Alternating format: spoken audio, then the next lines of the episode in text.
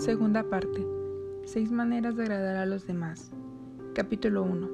Haga esto y será bienvenido en todas partes.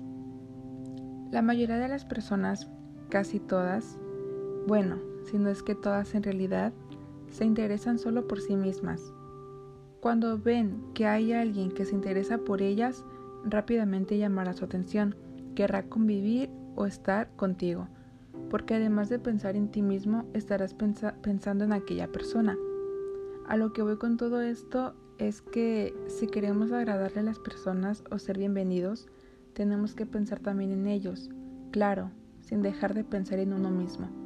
Y todo esto sin interés alguno y sin aprovecharse de esta situación.